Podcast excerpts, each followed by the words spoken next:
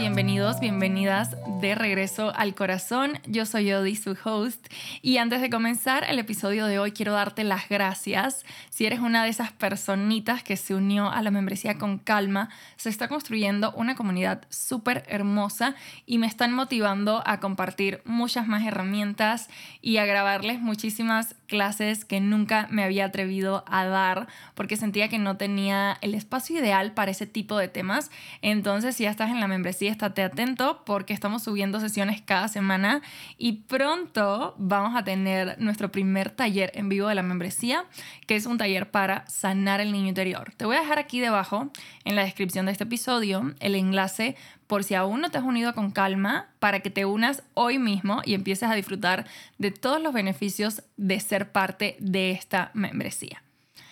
Quiero contarles en el episodio de hoy cuál es una de las filosofías que yo tengo en mi vida con respecto a la parte laboral y a la parte emocional, que me ha ayudado a realmente disfrutar la vida y a no clavarme tanto en ese sufrimiento de por qué no estoy consiguiendo X o Y resultado.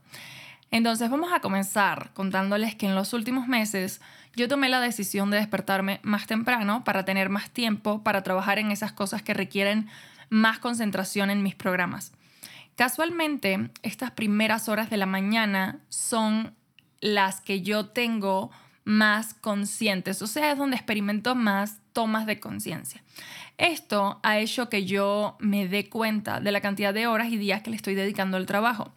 Para alguien como yo que viene de trabajar tres días por semana, un par de horas haciendo campañas de moda, verme aquí enfrente de la compu por tantas horas se ha convertido en un enorme descubrimiento. Yo no sabía ni que tenía tantas habilidades digitales, ni esta enorme capacidad para crear tantas cosas maravillosas.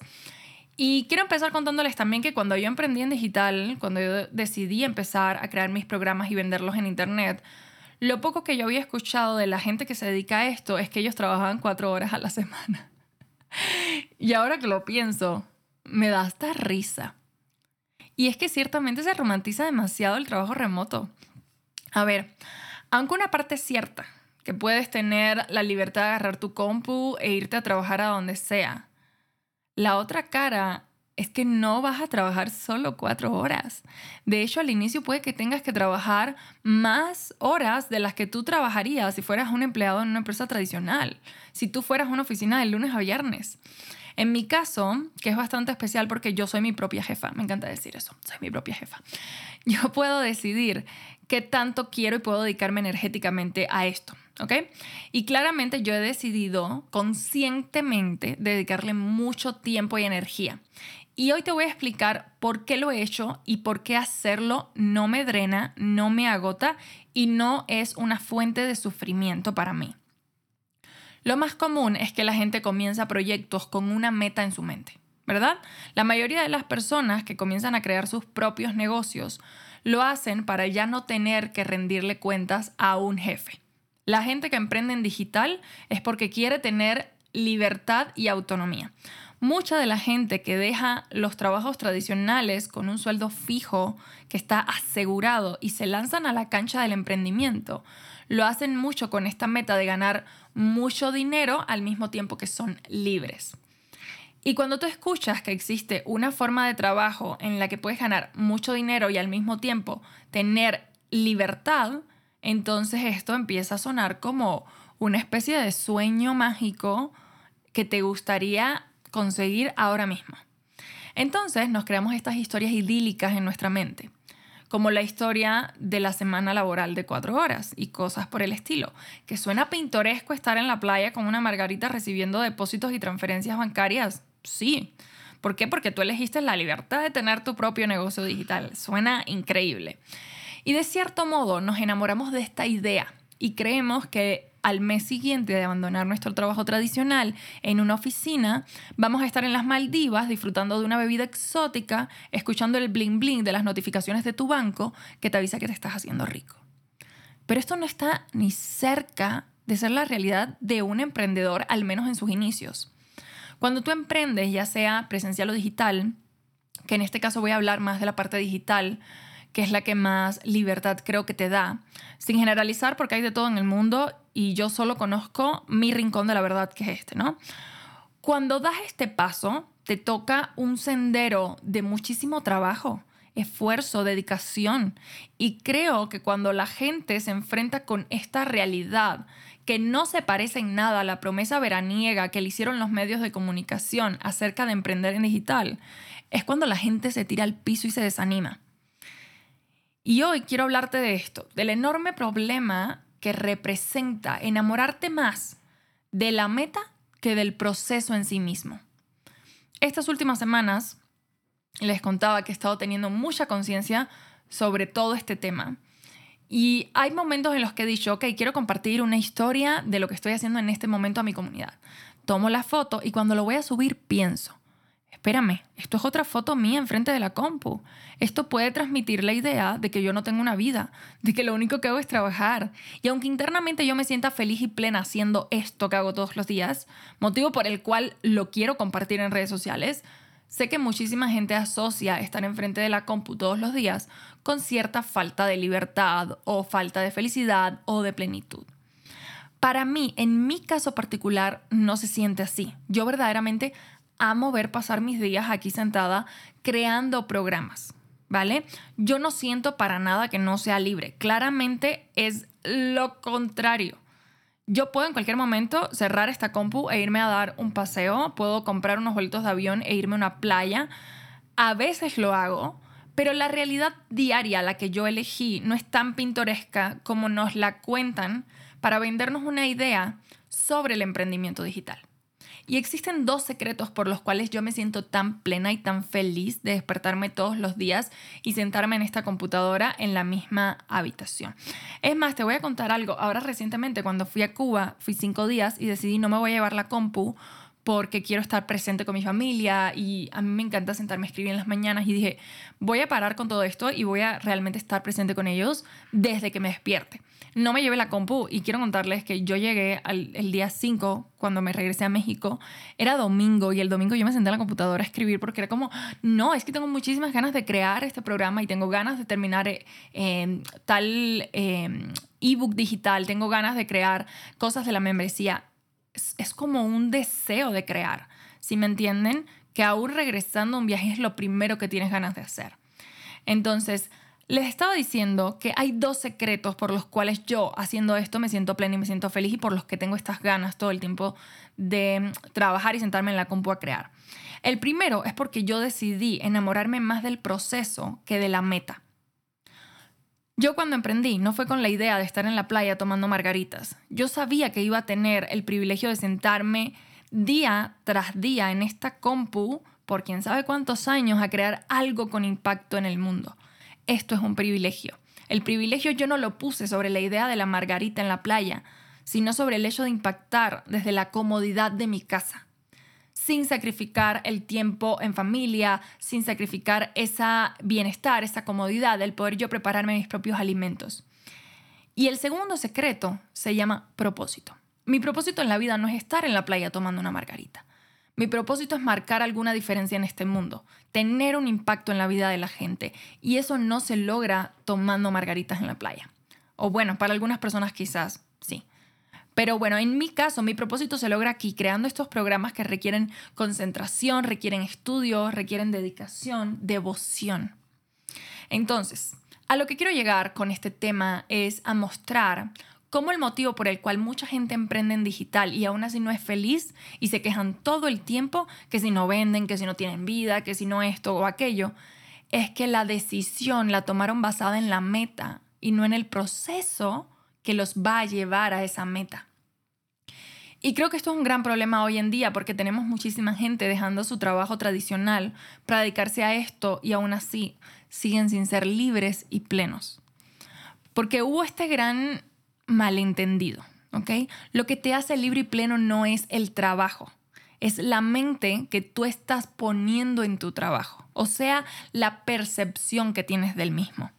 Si tú haces algo pensando únicamente en el resultado, eres preso de esa idea de ese pensamiento. Eres un esclavo del deseo por alcanzarlo. En cambio, si tú haces las cosas amando el proceso, Tu vida se va a sentir libre y plena todos los días, no importa si estás trabajando desde una oficina, desde tu habitación o desde la playa, porque el amor por el proceso te libera del sufrimiento. ¿Y a dónde quiero llegar con este episodio? Es solamente a darte un mensaje y es enamórate del proceso. Esta es la única vía para conquistar la plenitud y de verdad aplica para cada área de tu vida. Es más, te voy a poner otro ejemplo todo el mundo allá afuera quiere tener una relación sana, una relación bonita, romántica, llena de detalles y de momentos inolvidables. Queremos y soñamos parejas que nos escuchen, que nos entiendan, que nos acompañen para siempre. Queremos a alguien que nos elija, que nos tome de la mano y nos dé esa certeza de que nunca más nos va a soltar.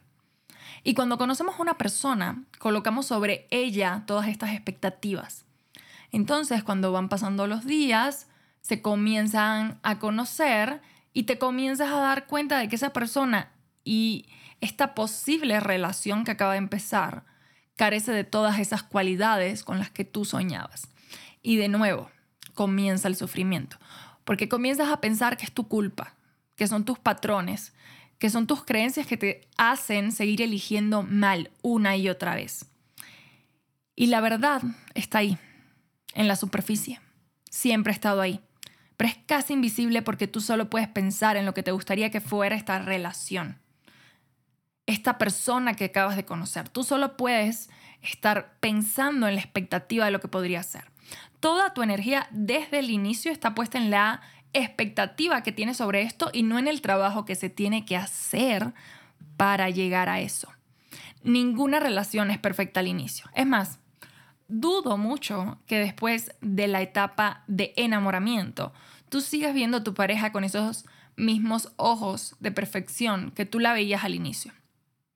Cuando se van los químicos y llega la realidad de lo que somos cada uno de nosotros, es cuando los sueños se comienzan a caer a pedazos. Es cuando nos desilusionamos y comenzamos a vivir en infelicidad. Es cuando llega la depresión. Es cuando estamos insatisfechos pero solo estamos insatisfechos porque nos enamoramos de un sueño, de una idea de lo que nos gustaría que fuese y nunca jamás nos paramos a enamorarnos del proceso para llegar a tener ese tipo de relación. Y a ver, me voy a ir por parte para que me entiendas mejor. Cuando tú conoces a alguien, lo único que tú tienes es un potencial.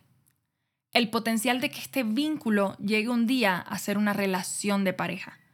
Una relación donde yo me sienta apoyada, respetada, vista, reconocida y amada. No es más que un potencial. El potencial sin acción no es absolutamente nada. No existe. Es una ilusión. Entonces, la clave, el ingrediente secreto aquí es acción. Ambos necesitamos tomar acciones que nos lleven a construir una buena relación. Acciones que nos lleven a desarrollar ese potencial. Les he compartido antes esta frase de que las buenas relaciones no existen, no se encuentran, se construyen y se construyen de a dos. Y me encanta esa frase y de verdad es algo que si estás en búsqueda de una relación saludable, en búsqueda de pareja o estás construyendo un vínculo amoroso, deberías repetirte todos los días porque cada vez que nos ilusionamos y nos creemos que va a llegar alguien perfecto, se nos rompe el corazón, porque la realidad es que no, no va a llegar alguien perfecto. Puedes construir una relación que se sienta de esa forma, que con el tiempo llegue a sentirse así. ¿Ok? Si tú conoces a alguien solo con la idea romántica del potencial y no con la conciencia del compromiso que requiere construir una buena relación, vas a estar infeliz vas a creer que es culpa de tu mala suerte o de tus malas elecciones. Cuando en realidad no estás ni siquiera viendo que cualquier potencial necesita acción para desarrollarse. Y te voy a contar algo más personal. Cuando mi novio y yo comenzamos a salir, no éramos más que potenciales. Éramos buenos potenciales, sí, y ambos teníamos las cualidades necesarias para comenzar a hacer un trabajo de deconstrucción juntos que con el tiempo se convertiría en un trabajo de reconstrucción y más tarde en lo que hoy podemos llamar una muy buena relación de pareja. Nosotros no tuvimos la suerte de encontrar una buena relación. Tomamos la responsabilidad mutua de construirla. Y aquí es cuando se pone buena la cosa. Si tú crees que una buena relación es algo fácil de construir y solo son pétalos sobre miel y baladitas románticas, estás lejos de la verdad. Porque cuando llegan estos momentos de pelea, de conflicto, de desacuerdo, que obviamente hay muchos al inicio de una relación, de hecho, creo que las mejores relaciones son las que saben tener conflictos, son las que no evitan las peleas, son las que usan esos momentos para conocerse mejor, mejorar y crecer. Y no quiero para nada romantizar esto, porque es verdaderamente difícil, ¿ok? Pero es aún más difícil si solamente estás enamorado del potencial, del sueño de una pareja sana. Porque cuando tú desde el inicio has decidido enamorarte del proceso, las cosas cambian y cambian para bien. Y este es el problema de que la mayoría de la gente solo se enamora del potencial. La gente no se enamora del proceso, el proceso que se necesita para desarrollar ese potencial. En nuestro caso, desde el inicio ya sabíamos que no era un caminito de pétalos y nunca me voy a cansar de hablar y de normalizar esto porque las relaciones de pareja es una de las cosas que más se romantiza hoy en día. Nosotros hemos tenido conflicto, hemos tenido desacuerdos, han habido momentos en donde yo no me he sentido entendida y donde él tampoco se ha sentido entendido.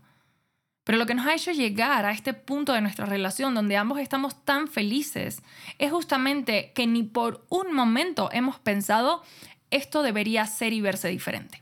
Al contrario, hemos aceptado y encuerpado juntos el hecho de que este es el camino, estos conflictos que logramos superar juntos, estos problemas que resolvemos juntos son los cimientos de esta relación con la que todo el mundo sueña y al final de cuentas, creo que la verdadera plenitud nace de la aceptación de lo que es. Acepta que las cosas son así e intenta, al menos intenta amarlas de esta forma. Enamórate del proceso más que del resultado, porque muchas veces pasamos más tiempo construyendo las cosas que disfrutando el resultado. Y de no hacerlo, de no disfrutar ese proceso, vas a sufrir todo el camino. Y si llegas, y si un día llegas a la meta, te vas quizás a sentir que no ha valido la pena sufrir tanto. Entonces enamórate. Enamórate de despertarte diariamente y llevar a cabo esos buenos hábitos. Enamórate de sentarte horas y horas a construir tus sueños. Enamórate de tener conversaciones difíciles con tu pareja. Enamórate de resolver problemas juntos. Enamórate del proceso más que de la meta. Y usa esto también como una herramienta para tomar decisiones en tu vida. Cuando estés por elegir algo basado en el resultado final que quieres lograr, basado en ese sueño futuro, basado en una meta, hazte la pregunta, ¿acaso puedo enamorarme también del proceso? ¿Puedo enamorarme del camino para llegar allí? Y si la respuesta es no, entonces cuestiónate esa meta. Cuestiónate ese sueño porque quizás ese sueño no es tuyo. Espero que este episodio sea una enorme contribución en tu vida. Compártelo con quien sea que necesite escucharlo. Sé que por ahí tienes una amiga, una prima, una hermana, o tu mamá, o tu papá, o un amigo, quien sea, pero alguien está necesitando recibir este mensaje. Alguien está necesitando también escuchar que necesita enamorarse del proceso. Espero que este podcast esté cumpliendo su misión y su objetivo en tu vida y que te estés sintiendo un poquito más acompañado en tu viaje de regreso al corazón.